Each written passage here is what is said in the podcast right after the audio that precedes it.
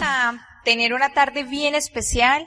Preparamos para ustedes un tema bien importante y este tema empieza con una pregunta bien interesante. A ver, ¿es posible cambiar los hábitos? ¿Quién de ustedes respondería que sí a esa pregunta? Es posible cambiar los hábitos, ¿cierto? Definitivamente sí, es una respuesta afirmativa, dado que Sergio es especialista en farmacodependencia. Eso quiere decir que él por muchos años trabajaba con jóvenes y adultos, indigentes, niños de la calle, en todo este problema de recuperar a todos estos muchachos de las diferentes adicciones que tenían. Eso le ha dado a Sergio unas, una fortaleza impresionante para poder guiarnos a nosotros en este negocio. ¿Por qué? Porque Sergio dice que todos nosotros estamos en rehabilitación. Todos nosotros estamos en rehabilitación. Y saben que de alguna manera sí. Estamos en rehabilitación de nuestras finanzas en nuestra casa. Estamos en rehabilitación de muchas parejas que queremos recuperar el norte de nuestras familias. Hay muchas, yo no sé si aquí en Panamá pasa eso, pero en Colombia llegó una generación de mujeres donde nos educaron para estudiar, estudiar, estudiar, estudiar, porque de pronto nuestras mamás no tuvieron esa oportunidad de estudiar tanto y salimos una generación de mujeres súper estudiadas, súper profesionales, pero mujeres que abandonamos los hogares. Aquí también pasó eso. Así que, por ejemplo, a mí me mueve una gran causa en este negocio y es que muchas de estas mujeres podamos volver a nuestra casa porque definitivamente nosotros abandonamos lo más importante que eran nuestras familias, nuestros esposos y nuestras familias y ese disfrute de los hijos. Y yo puedo recordar que Sergio sufría mucho porque él trabajaba, tenía todo tipo de personas cuando él trabajaba en farmacodependencia, entonces tenía personas que eran habitantes de calle, pero también tenía un consultorio donde atendía a todos los hijos de profesionales. Y Sergio por la noche llegaba a la casa llorando y me decía, Lina, es que hoy de 10 jóvenes que atendí, 5 eran hijos de médicos, uno era hijo de un anestesiólogo, otro hijo de odontólogos, o sea, él vivía impresionado por tantos hijos de los profesionales que tienen problemas de adicción. ¿Por qué? Porque los papás nos ausentamos de los hogares. Pero hoy estamos aquí para hablar de un negocio y a los nuevos los invitamos para hablar de un negocio. Pero vamos a hablar en esta primera parte de cómo es, cómo podemos hacer para cambiar los hábitos, porque para tener éxito en este negocio definitivamente tenemos que cambiar muchos hábitos. Por ejemplo, yo era empleada y tenía una cabeza de empleada que ustedes no se pueden imaginar. O sea, yo era la mejor empleada del planeta lo que el jefe me dijera, hasta las horas que me dijera, todo lo que teníamos que hacer en esa empresa, yo lo hacía. Pero gracias a que le, Sergio me fue como guiando en este patrón de ir cambiando muchos hábitos y que cambiáramos muchos hábitos en nuestro hogar, nosotros pudimos aprender a ser más productivos y gracias a todos los libros y al sistema educativo que tenemos en nuestro negocio, que creo que es el mejor mensaje que nosotros le podemos dar a ustedes y es que debemos todos estar dispuestos a educarnos mucho, a leer mucho, mucho, porque es lo que realmente va a lograr transformar nuestro cerebro. A la gran mayoría de personas y a los nuevos les encanta escuchar audios del negocio. ¿A quién le gusta escuchar audios? Pero quiero que sepan que no es igual el proceso en el cerebro cuando uno escucha audios que cuando lee. Por eso es que no vale. No, es que yo escucho muchos audios, pero no me gusta casi leer. Pues no está el ciclo completo, porque a nivel cerebral el proceso es completamente diferente. Así que este seminario, vamos, ustedes van a decir, uy, este tema tan específico, sí, pero van a ver qué rico todo lo que vamos a aprender, porque en ese negocio Además de que también hay muchas cosas de motivación, también tenemos muchas cosas técnicas y hoy vamos a aprender muchas cosas. Y yo quiero eh, que ustedes recordarles a ustedes que esa foto que ustedes ven ahí tan bonito es uno de los órganos más importantes que tenemos en el cuerpo y es el cerebro. Pero en ese cerebro, que hoy vamos a hablar un poquito de ese cerebro, nosotros queremos enfocarnos hoy en un sitiecito que hay por aquí más o menos, aquí se encuentran los ganglios basales. Y estos ganglios basales fueron descritos en la neuroanatomía hace muchos, muchos años. Pero yo quiero recordarles o explicarles a ustedes que ustedes digan, uy, ganglios basales, para que ustedes vean que en AMO y aprendemos mucho. Y los ganglios basales son tan importantes, les voy a explicar por qué. ¿A quién de ustedes les ha pasado que usted se levantó, las mujeres se levantan, se bañan, organizan los niños, el desayuno, hacen la coca, el esposo, lo despachan, se montan en el carro, van en el carro, en la bicicleta o en el metro y de pronto ¿quién le ha pasado que piense, apagué la estufa? ¿A quién le ha pasado eso? Levante la mano. Entonces, ¿qué pasa? Lo que pasó ahí, Sergio levanta la mano porque él era una mamá antes, sí. Lo que pasó ahí es que los ganglios basales es, el, es ese sitio donde todos nosotros estamos en piloto automático. O sea, usted hizo todo eso automático. Por eso las mujeres podemos hacer 20 cosas a la vez y Sergio no se enoje, pero los hombres solo pueden hacer una a la vez. Eso está demostrado. Las mujeres tenemos visión periférica. Por eso uno, el pañal, el niño, la otra. Y uno manda al esposo, ve, tú me puedes traer las chanclas, sacar esto de la nevera, poner el pelo y el otro. O sea, hacen una cosa y le quedan faltando tres, ¿cierto? O ustedes han visto que uno le diga al esposo, tú me puedes sacar de la nevera, mi amorcito, por favor, sácame la mantequilla que está al lado derecho del salmón, y van, ay no, yo no encontré nada. ¿A quién le ha pasado eso? Somos diferentes. ¿Por qué, por qué nos y todo es biología, muchachos, todo es biología. Somos diferentes. Hombres y mujeres somos diferentes. Así que ese piloto automático, nosotros en el negocio debemos aprender a hacer muchas cosas conscientes para que nosotros cambiemos muchos de esos hábitos. Porque entonces usted llega por la tarde a la casa y muchos el piloto automático ahí mismo prenden el televisor para ver telebovelas. ¿Conoce gente aquí que vea telebovelas? Eso no nos aporta. O sea que eso es algo que nosotros tenemos que reestructurar. Nosotros podemos cambiar eso para que en ese tiempo nosotros nos podamos volver más productivos.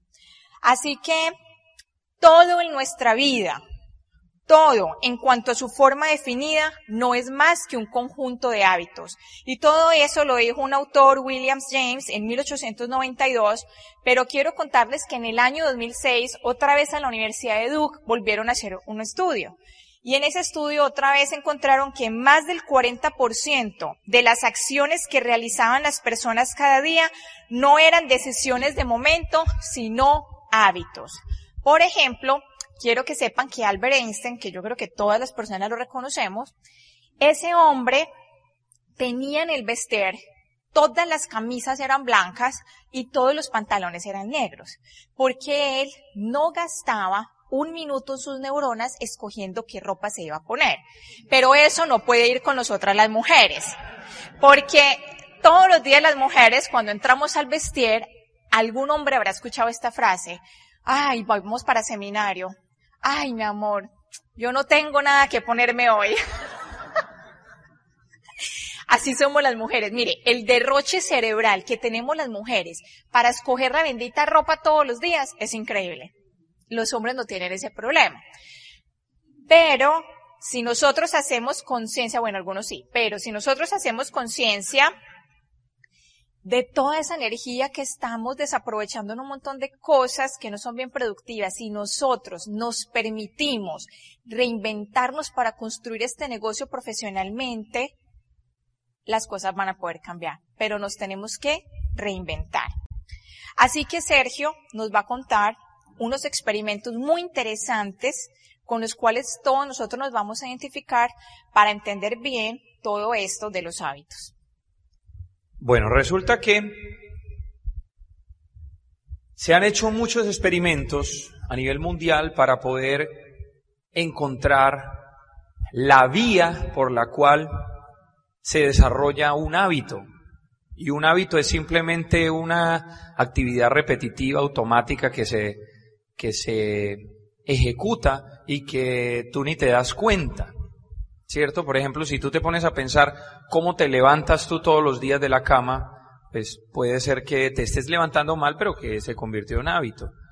Y hay muchas cosas que se convierten en hábito por este ejercicio. Este ejercicio, pues se desarrolló en el Instituto de Massachusetts eh, a finales de los años 80 y a principios de los 90. Realmente esa parte de neurociencia es algo muy nuevo. El cerebro es un órgano que no ha sido explorado. Muy poca información tenemos al respecto y pues hay unas ciencias que son muy antiguas, la filosofía, ¿cierto? Eh, la literatura, hay cosas que son muy antiguas, pero hay otras que son muy nuevas. Por ejemplo, la psicología es muy nueva. No se sabe absolutamente nada de eso, del comportamiento humano.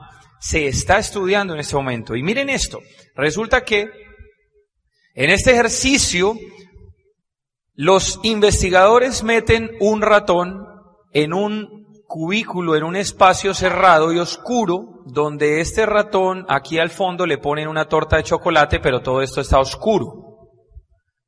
Cuando meten ese ratón por primera vez, el ratón comienza a chocarse por las paredes del, del, del canal y pues obviamente cuando lo ponen acá suena un clic le hacen un clic, cuando, la pone, cuando ponen el ratoncito, él empieza a chocarse por las paredes, llega, se va al lado izquierdo, no hay nada, y al lado derecho se encuentra una torta de chocolate. Y ese ratón se mete esa torta de chocolate. Ahora, se le midió, se le midió la actividad cerebral a ese ratón cuando entra. Y la actividad cerebral, cuando suena el clic, hay una alta actividad cerebral, luego en la primera y segunda sesión pues también está alta, y cuando encuentra la torta de chocolate o el premio o la recompensa, pues obviamente ahí está su punto más alto, su pico más alto, ¿verdad? Pero lo interesante de este experimento es lo siguiente, resulta que después de que ese ratón se ha expuesto varias semanas a ese experimento, y lo meten a la cajita, cuando el ratón siente el clic, hay un estímulo. Cuando el ratón pasa la primera y la segunda sesión, ya no hay actividad cerebral. Y cuando encuentra la torta de chocolate, hay actividad cerebral alta, o sea, la recompensa. ¿Esto a qué se les parece a ustedes? ¿No se le parece al trabajo suyo? Usted se levanta, va y trabaja y le pagan el 15 y el 30. Una persona que lleva 10 años haciendo una actividad repetitiva donde no piensa, sino que le pagan por el hacer, porque cuando tú piensas, por eso este negocio es tan poderoso, porque este negocio todos los días es un reto diferente. Todos los días este negocio te genera el pensar. Tú tienes que crear, innovar, pensar. ¿Cómo voy a hacer para que esta persona encuentre su razón y su porqué? ¿Qué debo yo hacer? ¿Qué, ¿Qué, le debo yo mandar a esta persona para que esa persona lo escuche y se inspire? ¿Qué tengo yo? Todos los días es un reto, todos los días es un reto. Entonces, nosotros en este negocio, todos los días estamos en esta actividad cerebral. En cambio, la mayoría de empleados que están afuera están en esta actividad cerebral. Van a trabajar y no saben ni por qué. Simplemente van a trabajar. Y si no me creen eso, Vaya, mírele la cara a los empleados que hoy están trabajando. Salga de este auditorio ahorita y vaya sitio por sitio, local por local, y mire si realmente esa persona está haciendo algo que es su pasión o no. Porque si tú no le ves una buena cara a esa persona, posiblemente no tenga su pasión ahí, simplemente está sobreviviendo. ¿Conocen gente que está sobreviviendo? El 80% de, de las personas que tienen una actividad económica, señores, no son felices. No son felices. Pregunta, ¿Tú eres feliz en la actividad económica que desarrollas? Porque hace 10 años nosotros somos profesionales y Lina sí estaba feliz haciendo lo que hacía, pero yo no. Yo no es, yo no era un tipo feliz. Yo no era una persona que me sentía plena con lo que hacía. Me gustaba lo que hacía hasta cierta parte, pero en ese momento yo no era realmente una persona feliz porque yo no veía como una proyección en mi vida. A futuro yo no sabía qué iba a pasar. Y esta oportunidad de negocio llegó en el momento indicado, así como a ti te está llegando en el momento indicado posiblemente para que se generara un reto y para que pudiéramos transformarnos nosotros para después transformar a muchas personas y trascender en la vida de otras personas. Entonces, es interesante entender esto porque así funciona absolutamente todo, señores. Todo, todo funciona ahí. Dice, este proceso en el que el cerebro convierte una serie de acciones en una rutina automática es la causa de la formación de los hábitos. Y hay hábitos buenos y hay hábitos no buenos. Hay hábitos que te van a llevar a un resultado diferente y hay otros hábitos que no te van a llevar al resultado que tú esperas en tu vida. Por eso, en este negocio hay que entrar dentro de sí mismo, hacer mucha introspección. Introspección es entrar dentro de ti para poder encontrar realmente qué es lo que tú quieres, cómo te visualizas, qué quieres ser, qué quieres hacer. Porque hay hábitos que no te están llevando al punto que tú quieres. Hay que abandonarlos. Hay hábitos que te están llevando al punto que tú quieres. Hay que intensificar el hábito, hay que aumentar la dosis, aumentar la frecuencia de ese hábito para que pueda suceder. Y esta es la rutina. La rutina que se genera es el clic, que es el estímulo. Luego se genera la actividad, la recompensa, y este es el bucle famoso del hábito que se genera. Y eso tiene que ver con algo biológico, señores. Tiene que ver con algo biológico y es que la mayoría de personas están en una zona de confort. ¿Sabían eso o no? La mayoría están en zona de confort.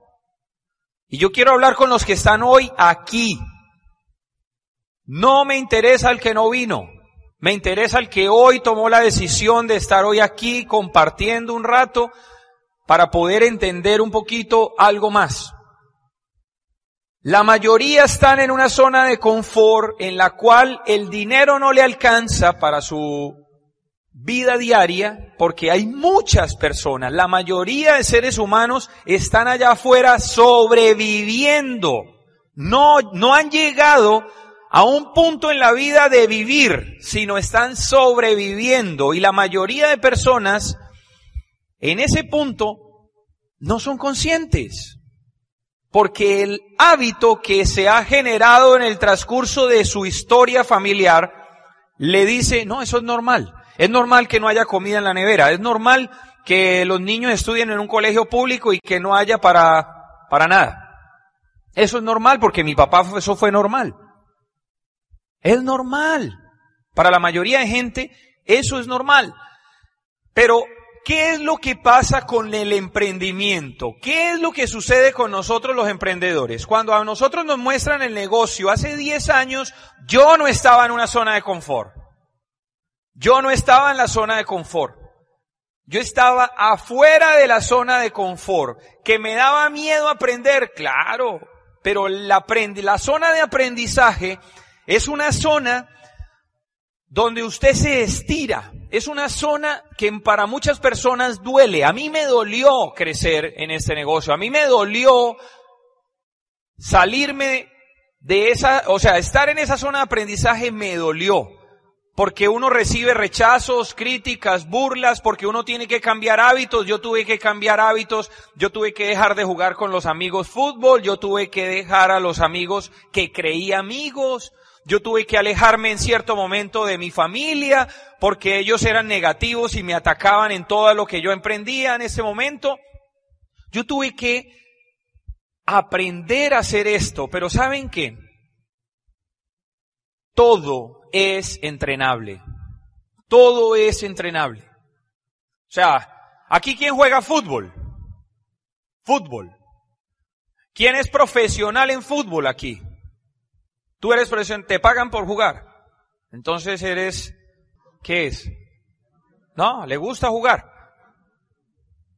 James Rodríguez, lo conocen, ¿verdad? ¿Cuántas pelotas creen ustedes que ha pateado con la derecha en la vida? Miles, miles y miles y miles. Ese muchachito desde los cuatro años está jugando fútbol.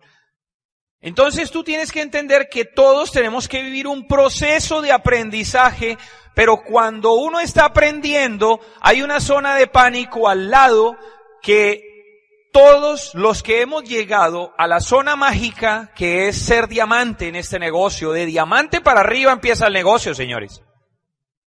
Pero cuando tú tienes claro un porqué, una razón, que es la zona mágica, es lo que a uno lo mueve, el porqué, la razón con la cual, por la cual tú estás hoy aquí, es lo que a ti te quema, lo que te apasiona. Para mí era la libertad personal.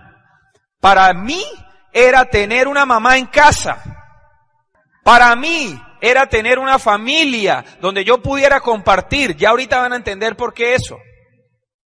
Porque muchas veces los médicos son ausentes en su familia. Y crecen los hijos solos. Yo veía eso todos los días en mi consulta diaria. Pero cuando uno está pasando esta zona de aprendizaje, la zona de pánico es ese miedo que te quema, que, ese, miedo que te rechazan, que te critican, que te dicen cosas. Y eso es simplemente un hábito que está ahí guardado y a ti te da miedo todo. Porque el miedo es un sentimiento primario, es algo con lo cual venimos de hace muchos años. Es prehistórico, el miedo es normal en el ser humano. El ser humano es el animal más frágil que existe. No tenemos garras, no tenemos dientes grandes, no, podemos correr rápidamente. O sea, cualquier animal en la calle nos comería. Pero tienen que entender ustedes este proceso porque aquí es donde está el trabajo que se debe desarrollar. El miedo solo nos muestra lo que vamos a perder, pero no lo que vamos a ganar. Y ustedes tienen que desarrollar el hábito de ganar de esas pequeñas victorias de todos los días tuyas, personales, leyendo, contactando, mostrando el plan. Porque como me dice un gran maestro en estos 10 años, un elefante se come a mordiscos. ¿Han escuchado eso antes o no? A mí me lo dijeron en Medellín. Yo se los vengo a decir ahora de Medellín a Panamá. Un elefante se come a mordiscos. Todos los días hay que botar ese miedo. Y eso fue lo que nosotros aprendimos a hacer. Entonces, cuando nosotros, cuando nosotros iniciamos el negocio éramos empleados. Recuerden que éramos empleados. Yo trabajaba en tres partes y era docente universitario. Lina estaba terminando la maestría, pero era docente universitaria. Con dos hijos, uno recién nacido, con papás con historia de empleo, en el caso mío, y ella pues tenía algo de emprendedores, pero eran autoempleados. Y cambiar el hábito para pensar como empresario no es fácil. Porque el empleado siempre piensa cuánto es lo mínimo que tengo que hacer de pedido, por ejemplo. ¿Cierto? El empleado siempre está pensando cuánto es lo mínimo que debo hacer, pero él quiere que le paguen como si fuera el dueño. ¿Sí me entiende? O sea, ¿cuánto? O sea, hago lo mínimo para que me paguen lo máximo. Entonces la gente entra a este negocio con cabeza de empleado y lo primero que le pregunta a uno el empleado cuando entra a un negocio es, venga, ¿cuánto es lo mínimo que yo tengo que hacer ahí para yo ganarme esos 1.500 dólares? Eso es un hábito. Hay que cambiarlo. Hay que empezar a hacer lo máximo para ganarse lo máximo. No espere resultados grandes haciendo lo mínimo. Si tú vienes solo a un evento de estos, es lo mínimo. Si tú vienes solo a un evento de estos, es lo mínimo. Tú debes exponer las personas a la información. Porque posiblemente tu creencia, pues tu, tu, eh, tu actitud ante esas personas que invitaste no es la mejor, porque tú tienes una historia de vida posiblemente que no ha sido muy exitosa, no, no tienes mucha influencia en tu grupo, en tu gente, y pues la gente no le copia a usted. No te copian. Pero si tú expones esas personas a un tercero, eso es trabajar inteligentemente. Porque puede que no te copien a ti, pero le copian al otro. ¿Cómo piensa un empresario? Pues un empresario piensa en lo máximo, señores. Un empresario invierte lo que tiene que invertir. Un empresario siempre está pensando en utilidades, en resultados. No está pensando en chiquito, está pensando en grande. Y para pensar en grande usted tiene que invertir, usted tiene que saber que la ley de la siembra y la cosecha funciona aquí y en la China y en cualquier parte. Vas a tener que entender la ley del proceso y la ley de la siembra y la cosecha. Tienes que sembrar, sembrar, sembrar para después recoger. No puedo ir al seminario porque es día de descanso. Ustedes hoy están aquí, pero ¿a cuántas personas ustedes invitaron y no vinieron? La promoción que se hace de un evento es una promoción supremamente importante. ¿Por qué? Porque es información técnica. Es información técnica. Lo que pasa es que cambiar el hábito de las personas cuando solamente descansan sábado y domingo, porque la mayoría de personas solamente descansan domingo. O sea, yo descansaba, eh, ¿qué? ¿Qué día descansaba yo? Ninguno. Ninguno. yo nunca descansaba. Por eso para mí no fue tanto problema salirme de ahí, ¿me entiende? Porque yo a toda hora andaba con sueño. O sea, los médicos a toda hora se duermen en todas partes. ¿No se han dado cuenta? Van a una fiesta ¿eh? Ay, mira el borracho. No, estás dormido, cansado.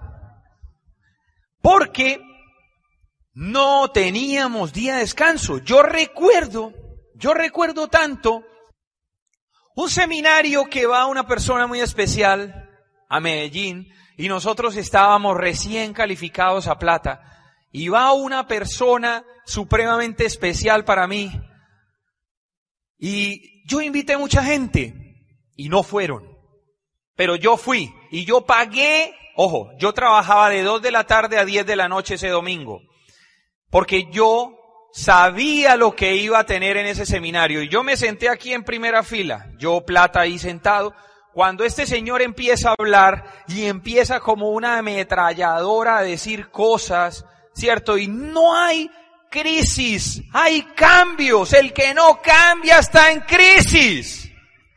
¿Saben quién es o no? Y yo ahí sentado llorando, llorando, llorando, llorando, porque ni siquiera mi esposa estaba en ese seminario. Estaba yo solo en ese seminario, pero ese seminario para mí impactó positivamente la vida porque yo logré capturar el momento y yo logré capturar el sueño. Yo dije, yo quiero ser como él. Y él no sabía que un día esa persona que estaba ahí sentada, así como hoy ustedes están sentados, iba a darle un seminario a su grupo y él es Carlos Jurado, por favor.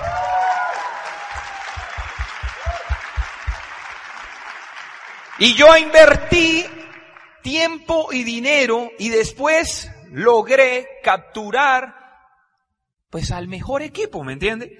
Porque miren, ¿saben que yo entendí algo? Yo entendí, yo dije, bueno, este negocio es de liderazgo. Pero hay muchas personas que entran a este negocio solas porque de pronto su pareja o su parejo no lo apoya, porque a mí no me apoyaron, ahorita van a escuchar la historia. Esa mujer se ve muy dulce, muy tierna, pero era un dragón. Sí, de esos así, robusto. Pero yo me pregunto, hombre, si tú quieres impactar la vida de otros y liderar a, las otras personas, pero si tú no eres capaz de enamorar en el negocio a tu esposa o a tu esposo y de liderar en tu casa, ¿tú a quién vas a liderar? Preocúpate por hacer que las cosas funcionen, que el negocio genere dinero, que el negocio genere un resultado para poder atraer a tu pareja y a tu parejo y para que él diga, ¿sabe qué, mi amor? Vamos a hacerlo juntos, porque desde que ella empezó empezamos a crecer.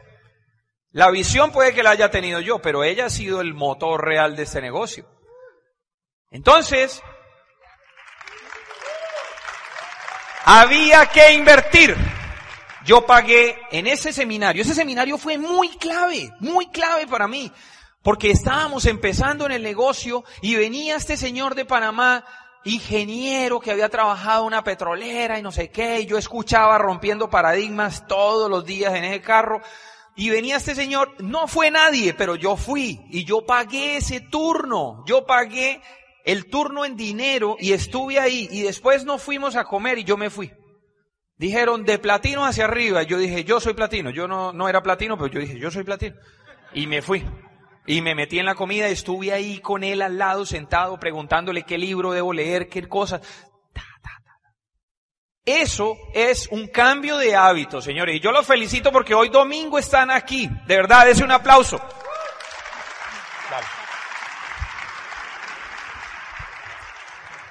La otra cara de la moneda. Yo en la casa, mientras tanto, pensaba, Sergio pagó el seminario, pero él no pagó el seminario únicamente, le tocaba pagar el seminario triple, porque en Colombia el domingo se tiene que pagar tres veces. O sea que el venir al seminario era lo que menos valía era la boleta del seminario, era que teníamos que pagar tres veces ese turno que él hacía.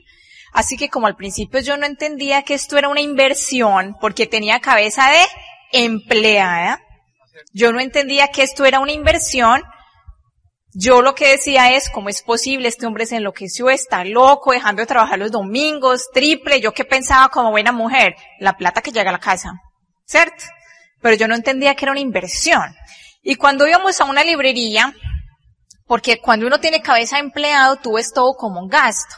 Decíamos a una librería, no, no, yo tengo que ir a la librería porque Carlos Jurado dijo que yo tenía que leerme esto, esto y eso. Entonces yo lo acompañaba a la librería y Sergio salía como con 5 y 10 libros y a mí me quería dar un ataque porque ¿en qué pensaba la cabeza de empleada de Lina? En la plata. Yo fuera que le valió tres veces el seminario, está comprando 10 libros, o sea, este hombre está loco. En realidad sí les tengo que decir que eso es un negocio para locos. Sí les tengo que decir eso. Porque si ustedes van a hacer lo que hace toda la gente que está afuera, esa es la masa pero los que estamos dispuestos a hacer un cambio, porque yo tuve que hacer un gran cambio, va a ser diferente. Hay muchos paradigmas cuando uno es empleado. ¿Quién ha sido empleado alguna vez en la vida? Levánteme la mano. ¿Quiénes están de acuerdo conmigo en que uno empieza, el turno le empieza a las 7 de la mañana y uno a las 6 y 59 apenas está llegando? ¿Cierto? Y el turno va hasta las 5 de la tarde. ¿Y quién está de acuerdo conmigo que desde las cuatro y media uno está, faltan 30, faltan 25, faltan 20, ya no se contesta el teléfono, se hace lo menos posible? ¿Cierto que es verdad? Pero cuando uno tiene una cabeza de empresario, tenemos reunión hoy aquí a las 12 del día, y más si somos líderes, pues hay que llegar a las once y media, porque es que es mi empresa. Deberías de llegar temprano porque deberíamos de ser unos líderes ejemplares. Y les voy a decir por qué. Porque como ustedes sean, así se va a replicar el grupo. Si usted es incumplido, la gente se va a replicar incumplido. O sea, miren, yo era hace 10 años una mujer muy estricta, una mujer supremamente cuadriculada, supremamente rígida. Siendo médica, casi una ingeniera en la rigidez. Y Sergio siempre ha sido alegre, loquito. Cuando él empezó este negocio, muy hermoso, muy inteligente, pero alegre, alocado, a mí me daba ataque porque Sergio, por ejemplo, me decía, Lina, el viernes va a la casa que vamos a hacer un asado. Entonces yo le decía, Sergio, el viernes, si ya te comprometiste con Pepito Pérez, o sea, él cruzaba las citas, él llegaba tarde a las citas, y tenía que dar un plan, a mí me quiere dar un ataque, el ser incumplido. O sea, yo era, digámoslo, en ese sentido como una alemana. Cuando usted me pedía una cita en la editorial, yo le decía a usted, en esta época del año, yo le decía, ok, tú tienes la cita conmigo el 10 de abril del año 2016. Escuchen eso. Y a mí no se me va a olvidar porque yo aquí anoto y yo soy súper ordenada. Y usted me iba a visitar a mí para cualquier cosa en la editorial, una imprenta. Y de pronto usted eh, ve su agenda del otro año, ya estamos en abril, y el 11 de abril se da cuenta de, ¡Ah! no fui a la cita con la doctora Lina González. Y entonces usted me llama a mí y me decía, doctora, qué pena, volvemos a reagendar la cita, se me olvidó. Entonces yo le decía, sí, muy bien, ya te toca el 10 de abril del año 2017. O sea, esta es una frase de una diamante que a mí me encanta mexicana. Tómese en la pastillita de Wicatex, ubíquese, porque vamos a aprender a hacer este negocio profesionalmente. ¿Sí? Profesionalmente. Y hacer el negocio profesionalmente es que todos tenemos que cambiar. Y así como yo me tuve que volver muy flexible, o sea, ustedes creen que a mí toda la gente me llega a tiempo a las citas. O sea, yo me quería herniar, o sea, que la gente normalmente es muy incumplida. Yo me he tenido que volver más flexible. Pero Sergio tuvo que organizarse y entender que como todo se le olvidaba, era bueno que él anotara en una agenda, sea su celular, sea su libreta, no importa, pero anote porque si no, usted va a tener muchos problemas. Y la gente te empieza, le empieza a dar pereza a trabajar contigo. No, es que tenemos una reunión de líderes y Sergio nos va a dar un empoderamiento y ya la gente empieza, ah, pero como Sergio llega tarde, entonces todos llegan tarde. Sea una persona ejemplar. No importa que usted sea un líder, un diamante, un corona, un 9% o un nuevo que hoy estás aquí. Para tu vida que te llegues, que uno en su vida, uno es cumplido, que uno en su vida, uno es ordenado, que uno en su vida es bien hablado. Eso es otra cosa bien importante. Bien hablado, o sea, no decir vulgaridades y palabras porque hay muchas personas que eso no les gusta y entonces en vez de tú atraer a la gente, tú no te das cuenta y uno mismo es el que espanta a la gente. Y se trata de un negocio donde tenemos que ser como, como imanes, debemos atraer a la gente, ser atractivos y eso significa hasta, hasta desde, desde el vestir, ¿cierto? ¿Por qué? Porque para que ustedes entiendan eso, miren, si yo tengo un grupo donde yo tengo muchos médicos y usted es un joven, nosotros tenemos muchos jóvenes, pero si usted es un joven y a todas horas está con unos blue jeans llenos de rotos y sucios, ¿usted qué cree que mis médicos, los otros que yo estoy invitando, viendo jóvenes bien desarreglados, ¿usted cree que a mí me va a crecer ese grupo? No me va a crecer. Por eso es responsabilidad con todos que nosotros, como estemos vestidos, no violemos, digamos, o sea, no, no podemos permitir que nadie se sienta mal. Y yo no digo que usted no puede estar con un blue jean. Claro, usted puede estar con un blue jean muy bonito, bien vestido y con tremenda pinta, decimos nosotros. Pero me refiero a eso porque ese es un negocio donde todos somos la imagen del negocio. Es que nosotros no tenemos oficina. La imagen del negocio, ¿quiénes somos? Nosotros. Nosotros, si nosotros tenemos maquillaje, pues nosotras tenemos que usar maquillaje. Porque si usted, tenemos maquillaje y usted nunca se maquilla, escuche, yo nunca me maquillaba. Ahora van a ver las fotos en la segunda parte. Ahí me van a ver. Carilavada, o sea, como era, científica, desarreglada, desbaratada, como usted quiera decir, no hay problema. Mejoró, mejoró. Mejoré, mejoré. Sí, Sergio dice, mejoré. Pero saben que yo entendí, esto es un negocio y vinimos a aprender a hacer esto profesionalmente. Y esos son pequeños detalles. No les duela invertir en educación. Si un mensaje queremos que Sergio y Lina se lleven ustedes labrados en ese corazón a fuego, no les duele invertir en educación. No se pierdan ningún evento. Yo no quiero que seas de esos líderes que únicamente vienen a los seminarios y mañana en la junta no te vemos, porque tu grupo se va a duplicar igual. Somos los primeros que tenemos que estar en todos si queremos hacer esto profesionalmente, porque también aquí hay gente que tenemos en club, y es que somos muy queridos, vienen de vez en cuando, está bien, no hay problema, pero estoy hablándole a los que queremos hacer este negocio profesionalmente. A ver, díganme de todo corazón, ¿quién quiere ser diamante? Muy bien. ¿Quiénes están dispuestos a hacer todos los cambios para ser diamante? Eso está muy bien, porque todo el mundo quiere ganarse los bonos de los diamantes, pero ¿cuántos estamos dispuestos a hacer todo ese cambio para ser diamantes? Muchas excusas. Miren esto. Yo le decía eso a Sergio, no, es que yo no veo los hijos en toda la semana. O sea, yo trabajaba tiempo completo en una editorial, tiempo completo en la universidad y fuera de eso hacía el negocio. Así que definitivamente mis hijos estaban abandonados. Eso es una realidad que a mí me duele en el alma y en el corazón, pero que yo lo tengo que aceptar. Entonces yo le decía a Sergio, no, al principio es que yo no puedo ir a las juntas porque dejo a mis hijos solos. Les voy a dar una gran recomendación, sobre todo a las mujeres que nos duele esto en el fondo del corazón. Consígase una persona que le cuide a sus hijos con todo el amor. Ojalá que sean los abuelos, los tíos, unos familiares. Y si no, consígase una empleada bien querida y le paga bien. Porque es su bien más preciado. Nuestros hijos son nuestro bien más preciado.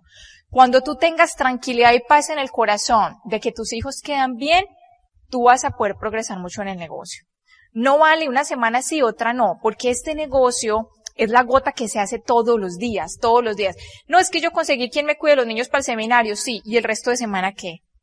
Es que son dos años, muchachos, dos años que haganlo bien hecho. Dos años invertimos nosotros bien hecho desde que tomamos la decisión de calificar diamante que les contaremos en la segunda parte.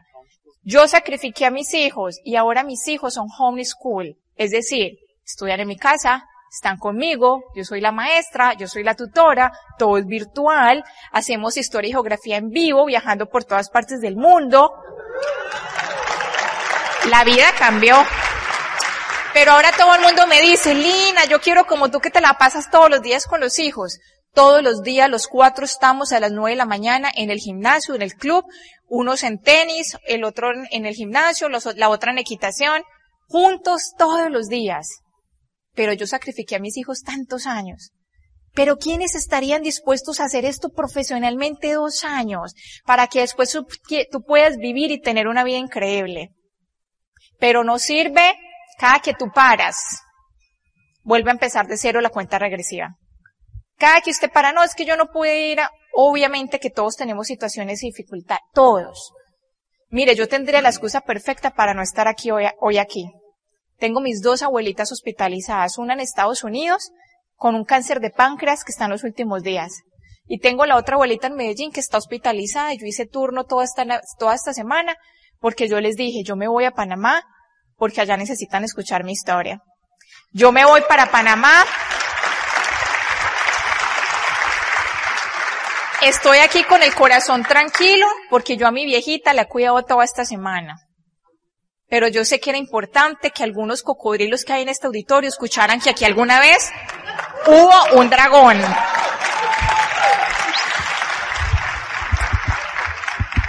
Cuando ustedes tengan paz en el corazón con sus hijos, ustedes van a avanzar como no se imaginan. La mujer tiene una fuerza impresionante. Ojo con esto. Gloria Ruiz, mi diamante ejecutiva, siempre me decía que, ella sufría mucho.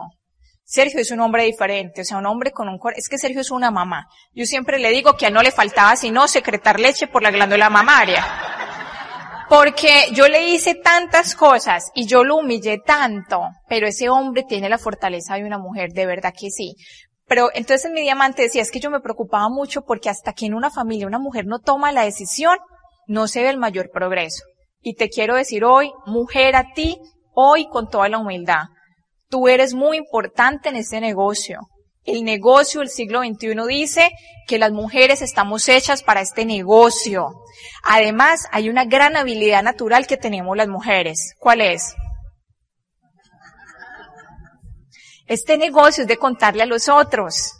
Y eso es biológico. Los niños hombres se demoran más para hablar. Los hombres hablan menos palabras al día.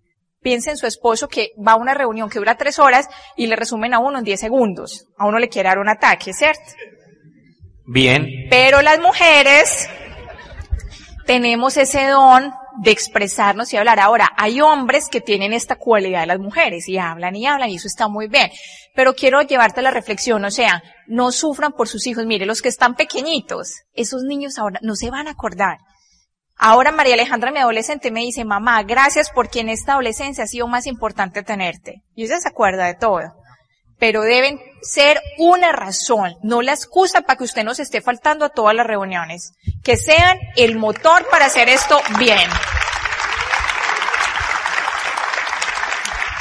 Y esta frase que está de moda, me tienen por ahí boleteando todos los chats. No tengo dinero para mi capacitación, pero sí para comprar cositas. Entonces las mujeres, ojo, que tenemos ahí una debilidad, tacones, bolso, ropa, un poquito de sacrificio, mujeres, bien esa economía, cuadren bien el dinero, el presupuesto para, para el negocio, para el pedido, no se coman el capital, reinviertan el capital, asesoren bien a la gente que vale la pena hacer esa inversión para ganarse desde el principio un 9% personal.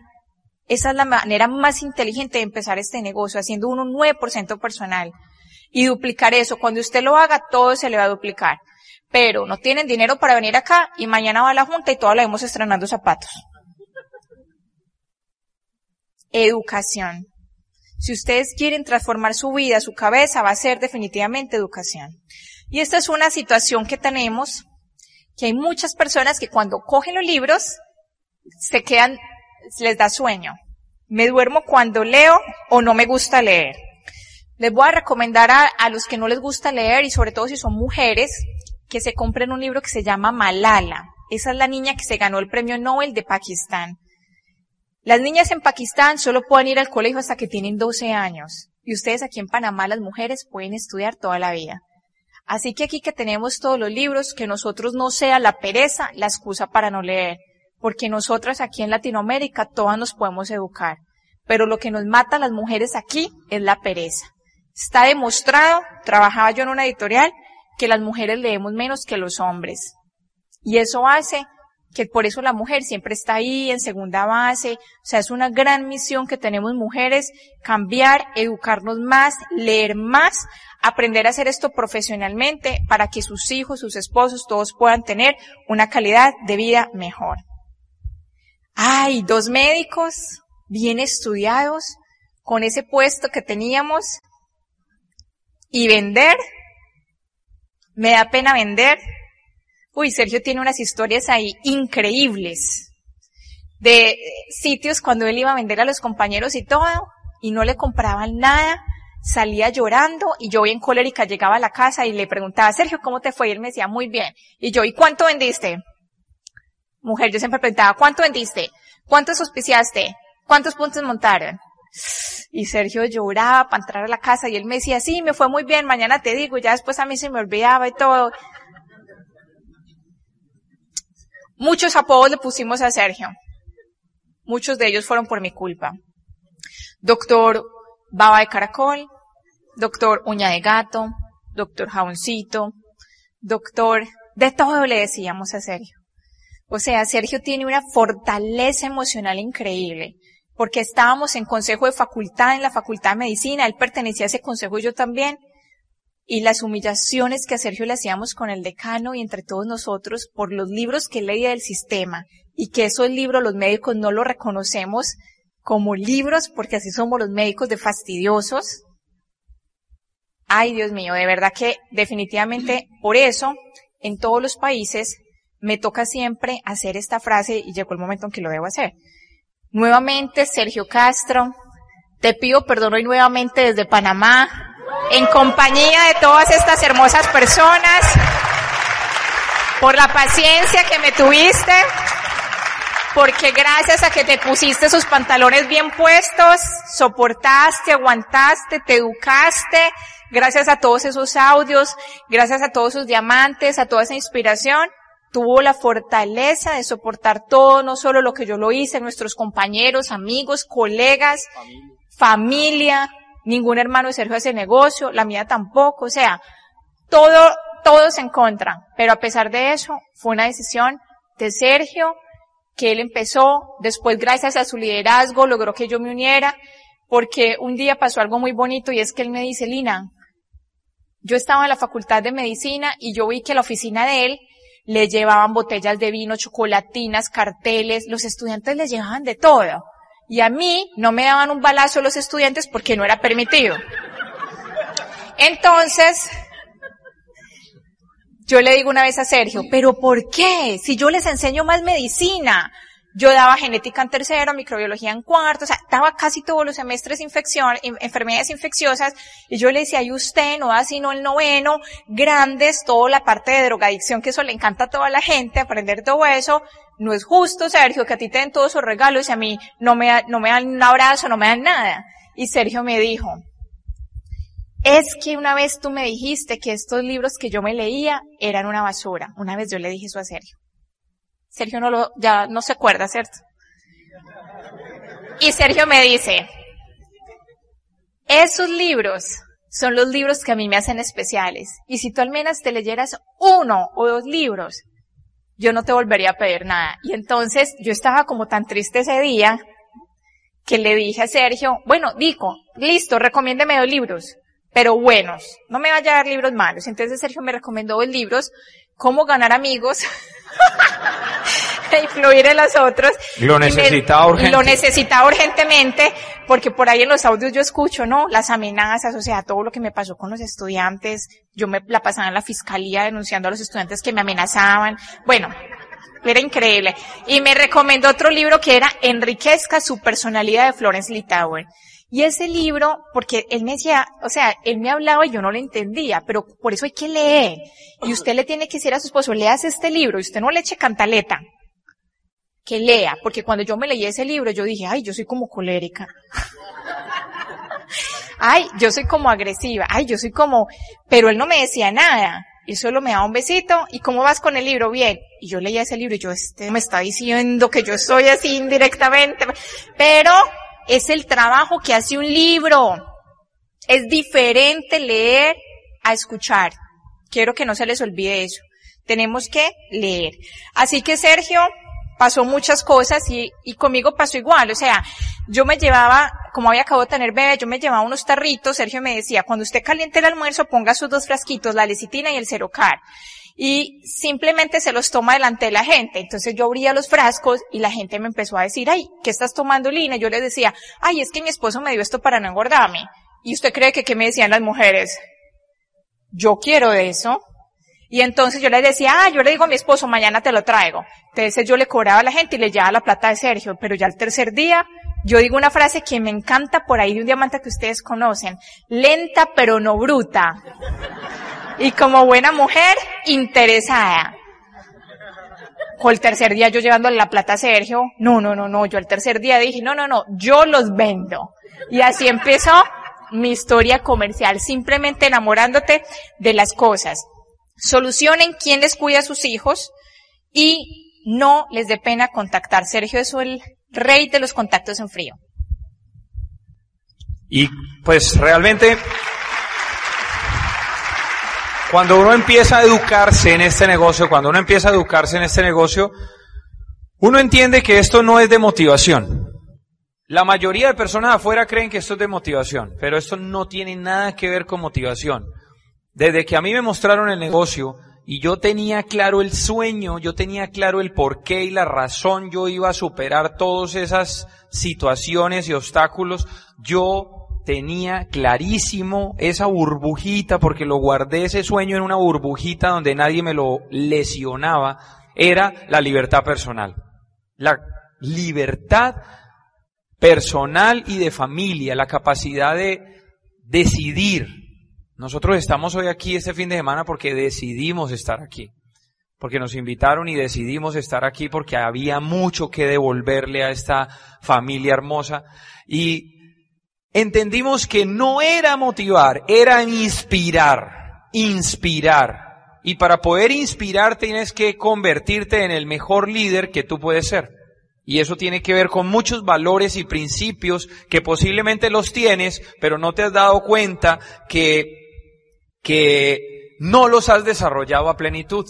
Tienes que ser transparente, tienes que ser una persona servicial, tienes que dar, tienes que ser apasionado, tienes que dar mucho amor, tienes que entender, callar, aceptar. Hay muchas palabras ahí en verbos eh, regulares y en verbos infinitivos que tú tienes que desarrollar en este negocio para poder inspirar para que la gente te siga porque esto no es de coerción tampoco. No, si no va al seminario, no vuelvo a trabajar con usted. No, no es ese el objetivo. El objetivo es inspirar, ver cómo puedo yo impactar en la vida de otro para que esa persona lo haga. Y pues me da pena contactar, este negocio es de personas, este negocio es de agradar a otros, es de, de hacer amigos, es de hacer amigos, es de ser feliz. Tú todos los días, ayer con nuestros hosts, Hicimos como tres o cuatro contactos, fuimos a comprar unas gafas ahí que yo no traje y pues aquí hace un solecito interesante, ¿no? Y contactamos unas personas ahí. Es muy simple ¿eh? hacer amigos y contactar. Eso es una habilidad que hay que desarrollar y es un hábito que hay que desarrollar porque la mayoría de personas en los trabajos tradicionales no tienen eso. En la mayoría de los trabajos tradicionales usted está compitiendo con sus compañeros, y usted está pensando cuándo echan al jefe para yo quedar ahí. ¿Cuándo es que lo van a echar a este para yo poder ganarme esa plata? Cambio aquí no. Aquí las personas que tú traes al negocio pueden ganar más que tú. Y eso te beneficia a ti. Es bien interesante todo eso que hay ahí soy un celoso, soy un ermitaño, soy grosero. Mire, todo eso que dice la gente, soy, soy, soy, simplemente son hábitos que la gente tiene, pero que se pueden cambiar. No, es que a mí no me gusta salir, no, es que a mí no me gusta la gente, señores. Usted tiene que enamorarse de una causa en este negocio. Nadie ha llegado a una gran victoria, nadie ha llegado a la cima solo. Tú tienes que entender que siempre vas a necesitar de la gente y vas a tener que desarrollar habilidades en este negocio, porque si no es en este negocio, es en otro negocio o es en otra actividad que tú vas a tener que desarrollar todas esas cosas que se dicen y todas esas cosas que son principios de vida.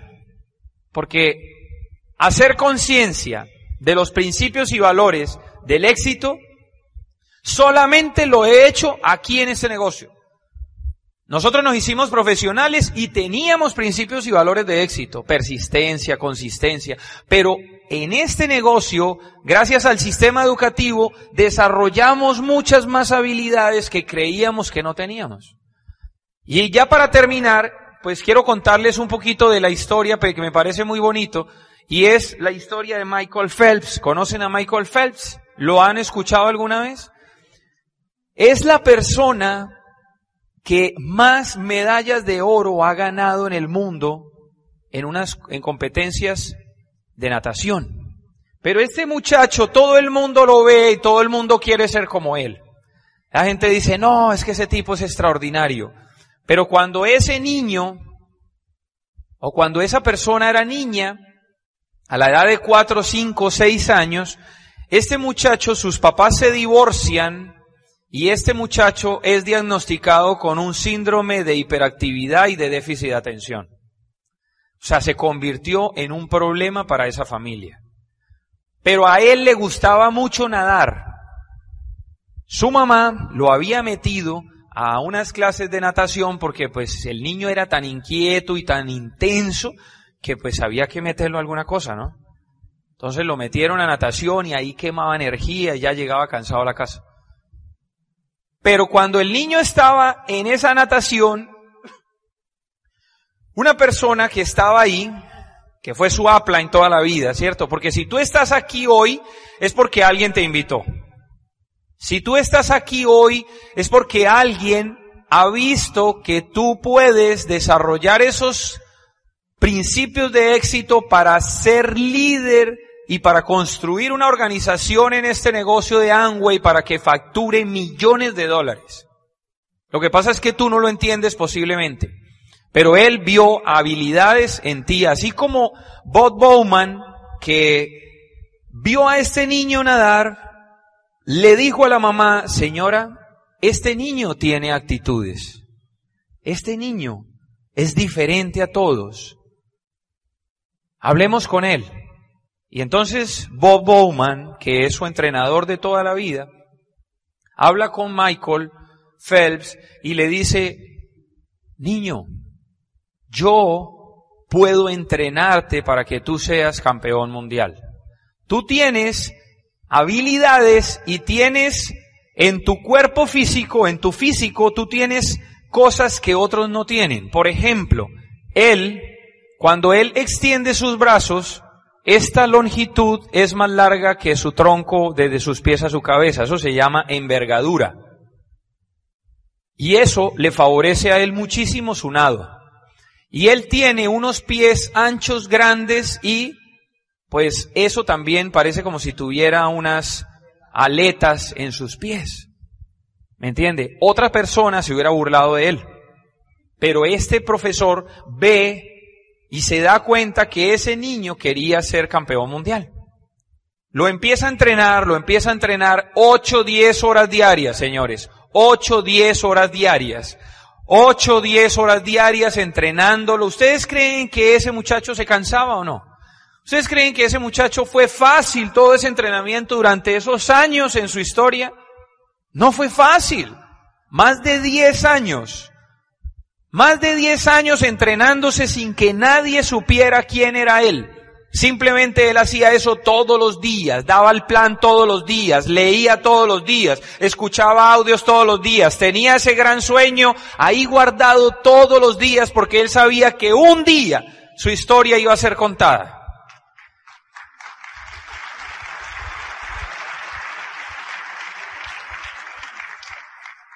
Al entrenarlo, él le decía, tienes que visualizarte en el podio, tienes que visualizarte como campeón mundial en el primer puesto alzando esa copa y alzando esa medalla de oro. Tienes que visualizarte en los Olímpicos porque la visualización es básica, señores. Desde que yo fui a ese seminario con el señor Carlos Jurado, yo me visualizaba hace nueve años en una tarima hablando. Yo visualizaba eso, yo sabía que yo podía llegar, pero que el proceso lo tenía que vivir. Y este señor Phelps entrenaba todos los días y visualizaba. Y él le dijo, escoja una canción y escúchela siempre antes de competir. Siempre debes escucharla. Y él la escuchaba, así como tú debes escuchar la canción que te va a sonar el día de tu reconocimiento de diamante. Tú tienes que enamorarte de eso. Y nosotros lo hicimos. Y este señor empieza a competir y le empieza a ir bien. Y un día su profesor Bob Bowman le dice, te voy a tapar los ojos para que si algo pasa algún día en una carrera, tú sepas controlarte y sepas manejar tu emoción y sepas qué debes hacer. Y él entrenaba con los ojos cerrados también. Empieza a ganar, se vuelve el campeón y un día, en el año 2008, ustedes pueden ver eso en YouTube, en la competencia de Beijing, los 200 metros mariposa, que pues iba a, realizarse, a desarrollarse, él llega a la competencia, 200 metros mariposa, son creo que ocho piscinas, ¿verdad? Son ocho piscinas de 25 metros, más o menos. Entonces, pues él empieza, hace su estiramiento, escucha su canción previamente, se visualiza como primero, se coloca sus gafas, se coloca en su posición de disparo, suena el disparo y él se tira al agua y cuando entra en contacto con el agua, la gafa derecha se empieza a filtrar agua en su ojo. 200 metros e iniciaba su carrera. Y él, con su gafa, filtrando agua, empezó a nadar. Y empezó a nadar, empezó a nadar, empezó a nadar. Después de más o menos cuatro o cinco eh, cambios de, de dirección, cuando ya iban más o menos 100, 120, 125 metros más o menos, empieza a filtrar agua en la segunda, pues en el otro ojo. Y él no veía nada. Él no sabía si iba de primero, cómo iba, pero él estaba concentrado en la meta, así como cuando uno toma la determinación de hacerse platino, esmeralda, diamante, cuando empiezan a pasar muchas cosas en la vida y que uno cree que eso no es posible, él estaba enfocado nadando y nadando. Cuando faltaban 50 metros, él le mete su mayor potencial y empieza a mover esas piernas y se concentra totalmente y llega al último, al último toque, se devuelve con su mayor actitud y potencial y cuando él toca la pared, ustedes pueden ver en el video que él se para, se quita las gafas y las tira con rabia a la piscina y se queda mirando la pantalla. Bravo, molesto, no sabía qué había pasado. Su mamá estaba en la tribuna llorando, la enfocan, a ella la enfocan ahí en ese momento porque ella sabía que no estaban pasando cosas positivas, que había una situación que él no estaba controlando. Cuando de repente en la pantalla sale Michael Phelps, nuevo récord mundial. ¡Wow! Increíble, con los ojos cerrados, señores. con los ojos cerrados. Simplemente él desarrolló el hábito del éxito, el hábito del ganador. Y eso es lo que desarrollamos aquí. Lo que desarrollamos aquí es el hábito de hacer las cosas lo mejor que tú puedas y volverte una persona inspiradora en el mundo. Y para eso tú tienes que tener claro el sueño y el deseo y no dejártelo robar absolutamente de nadie, así como nosotros no nos lo dejamos robar de nadie. Absolutamente nadie podía tocar mi sueño. Porque la determinación ya estaba y la recompensa era ser libre.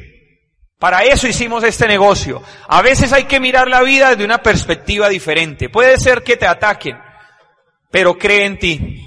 Nos vemos en la segunda parte.